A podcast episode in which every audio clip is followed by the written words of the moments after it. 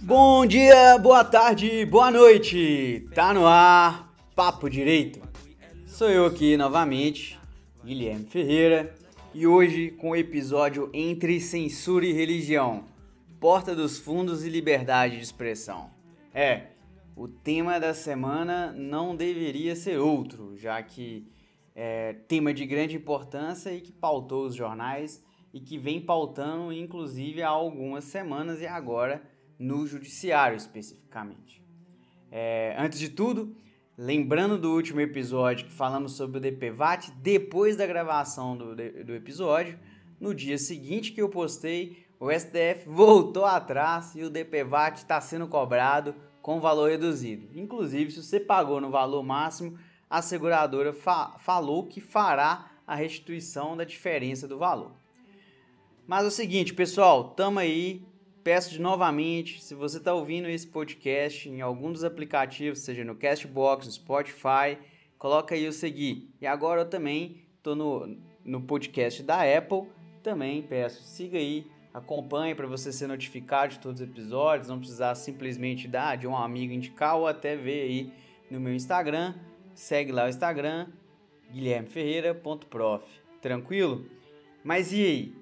Hoje, dia 13 de janeiro de 2020, faz 50 anos exatamente que no dia 13 de janeiro de 1970, a Câmara dos Deputados Federais começou a fazer a censura prévia em livros, revistas, jornais dando início ao controle das relações, ainda na época do regime militar.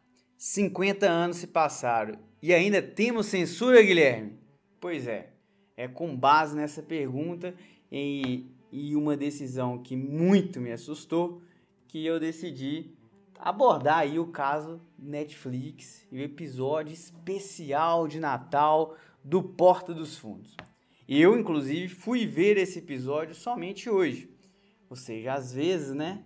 Quanto mais barulho você faz, mais é, mídia você traz e acaba trazendo um efeito colateral para aqueles que queriam abafar o episódio.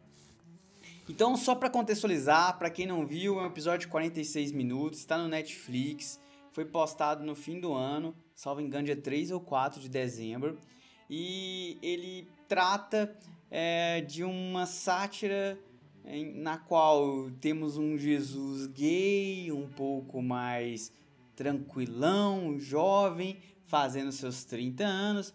O episódio chama Primeira Tentação de Cristo.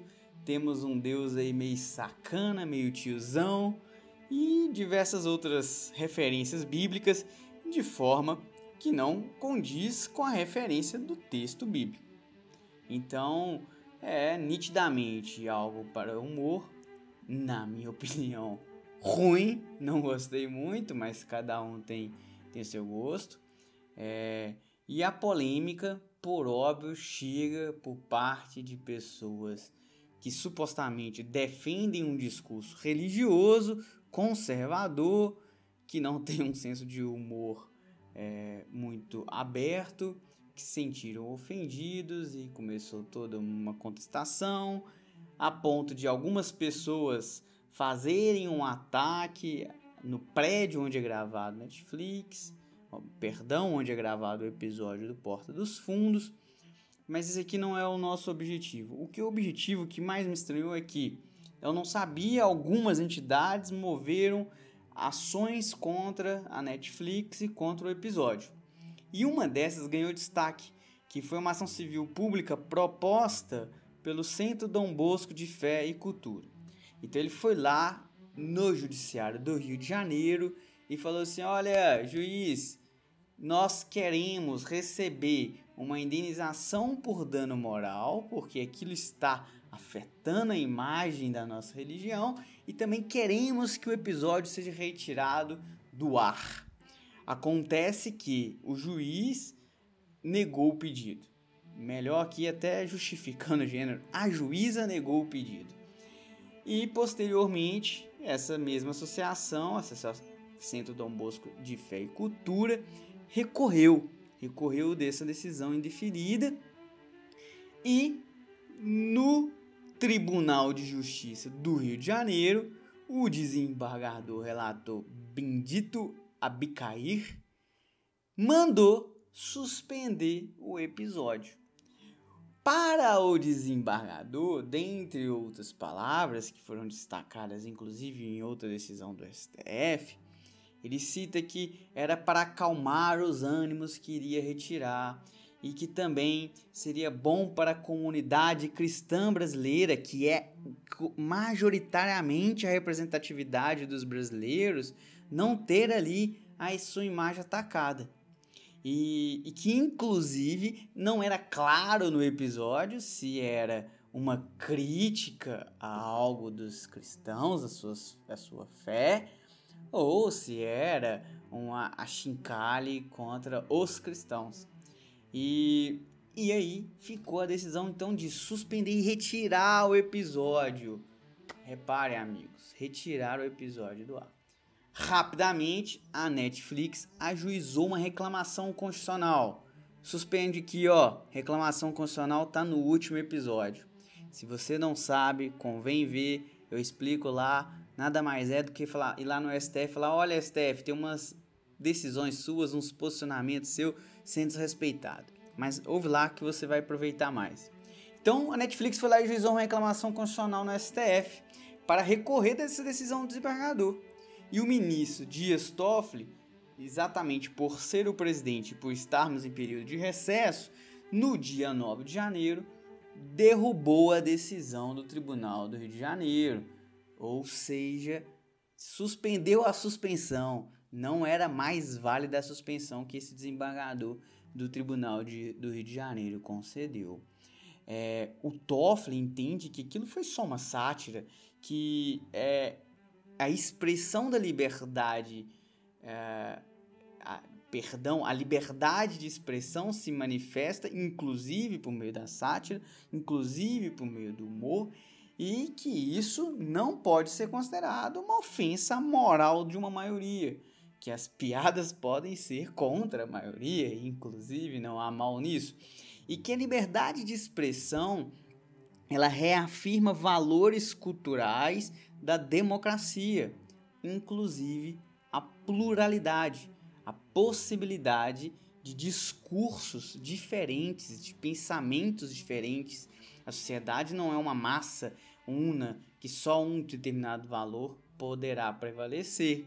E o, e o, o Toffoli ainda destacou palavras do ministro Alexandre de Moraes, que compõe ali o histórico do STF, em uma decisão da ADI, que ele fala assim: o direito fundamental à liberdade de expressão não se direciona somente a proteger as opiniões supostamente verdadeiras, admiráveis ou convencionais, mas também aquelas que são duvidosas, exageradas, condenáveis sátíricas, humorísticas, bem como as não compartilhadas pela maioria. E o que, que isso significa? Isso significa que a liberdade de expressão ela pode ser algo que a gente não concorda. O conteúdo do discurso é que não necessariamente é algo que a gente concorde. Então a proteção a essa liberdade ela é muito mais pela forma do que o conteúdo. Claro que dá para a gente problematizar isso aqui. Beleza, vamos discutir conceitos aqui. Por enquanto, graças ao bom funcionamento das instituições, a censura não prevaleceu. Mas vamos discutir o que, que é a DPF que o ministro Dias Toffoli fundamenta dizendo que temos um histórico de uma DPF que protege a liberdade de expressão e que, portanto, não posso julgar contra o próprio histórico da corte. A DPF, não sei se vocês lembram, há dois episódios atrás, lá no episódio 2, quando eu falei de ADI, eu falei que a Constituição está acima de todas as leis e que essas leis, quando vão contra a Constituição, elas podem ser retiradas do ordenamento jurídico pelo STF. A ADPF parece muito com a DI. São os casos que não é possível uma DI, você poderá propor uma DPF. Inclusive, as leis que foram feitas antes da Constituição. As leis que foram feitas antes da Constituição, elas podem passar por uma, por uma ação, por um processo da DPF, para verificar se aquela lei antiga ela está de acordo com a nova Constituição ou não. E se ela não estiver de acordo, ela vai perder ali a validade no ordenamento, ela não vai ter mais valor, ela não vai ser mais utilizada. Tranquilo? Isso é um conceito super importante.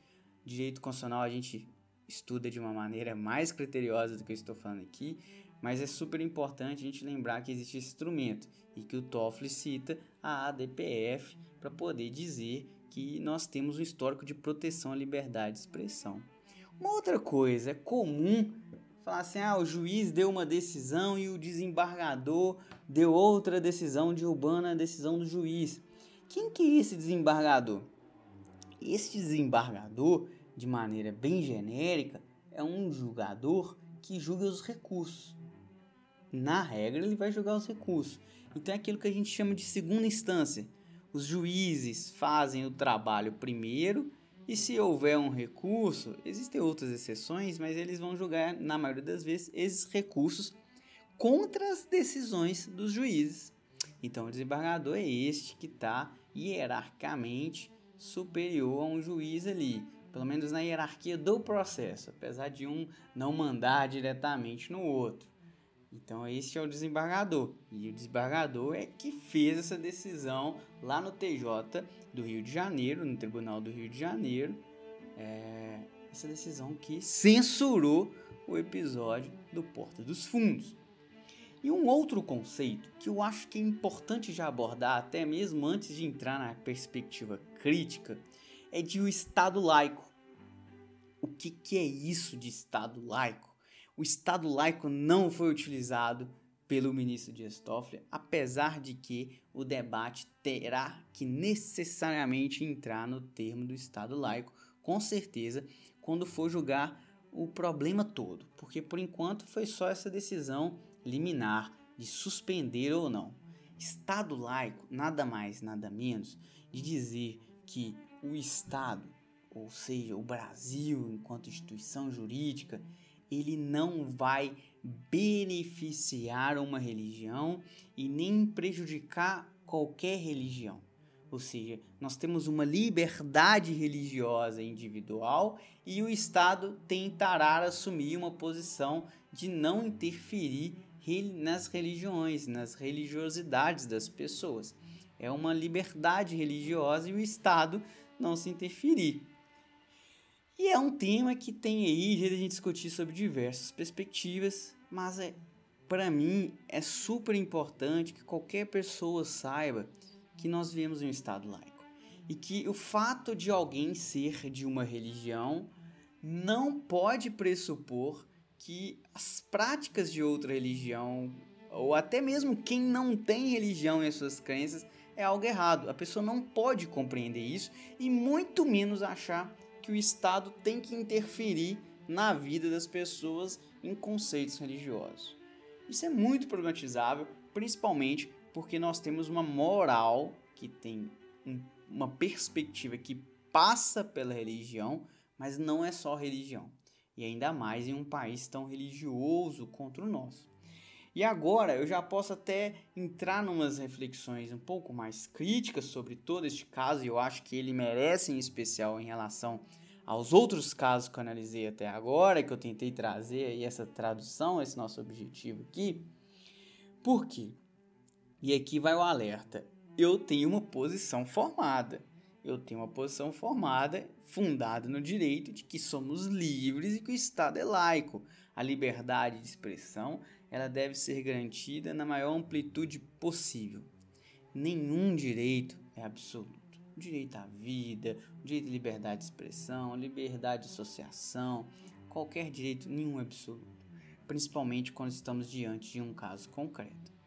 Mas neste caso concreto, não é possível verificar que em uma é, em um portal de streaming, né, que é o Netflix, onde as pessoas têm que pagar, têm que ir lá, clicar, ver, tem classificação etária.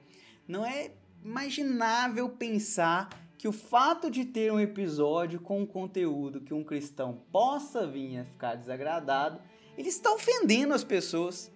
Ou ele está atacando a moral das pessoas. Se você é cristão e sente ofendido de imaginar que Jesus é gay ou foi gay em um humor, você não assiste. E olha como que é complexo. Você tem que pressupor, ou como um cristão, que ser gay é um problema.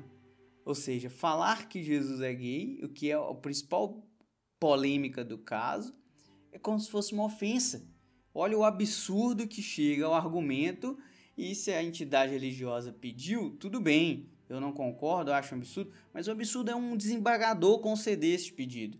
Nós vivemos um Estado democrático de direito, onde democracia não é só votar, democracia é a participação das pessoas de maior forma possível, a, a possibilidade delas construírem projetos de vida, essa tal pluralidade que eu mencionei, de sermos pessoas diferentes. É imaginar o seguinte: é, não vamos poder fazer uma, uma piada com é, um valor cristão, porque a maioria é cristão, como o Fórmula Desembargador falou. Ah, então no nosso país, a partir de amanhã, não poderemos fazer piada contra flamenguistas ou contra o Flamengo. Afinal, é a maior torcida do país, a gente não vai poder fazer, vai atacar o valor da maioria.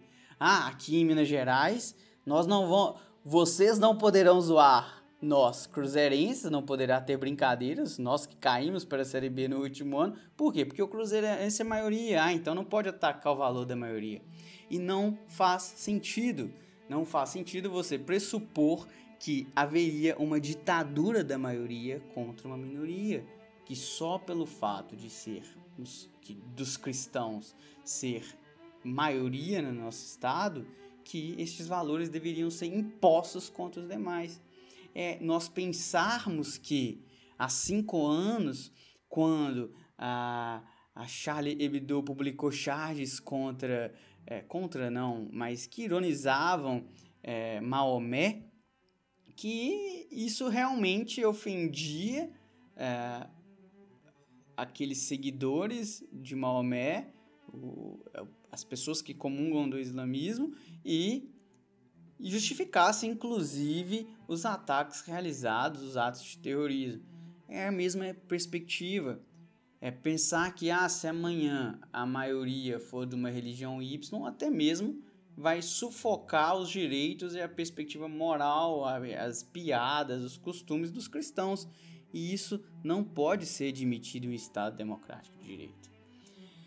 Eu acho que eu já falei muito. É, eu penso que o tema é super delicado. Vivíamos em um período é, que alguns criticam quem vem com um discurso do politicamente correto, e, e por outro lado também ah, as, os religiosos, pessoas com valores muito conservadores, não conseguem admitir que existam outra pessoa, outras pessoas com outros valores que possam fazer uma piada como eu bem disse, graças ao STF e a seu funcionamento normal, a jurisprudência do tribunal foi seguida, permaneceu, ou seja, o histórico de decisões de uma liberdade de expressão o mais amplo possível, e nós tivemos aí uma liberdade individual super importante, que é a liberdade de expressão garantida.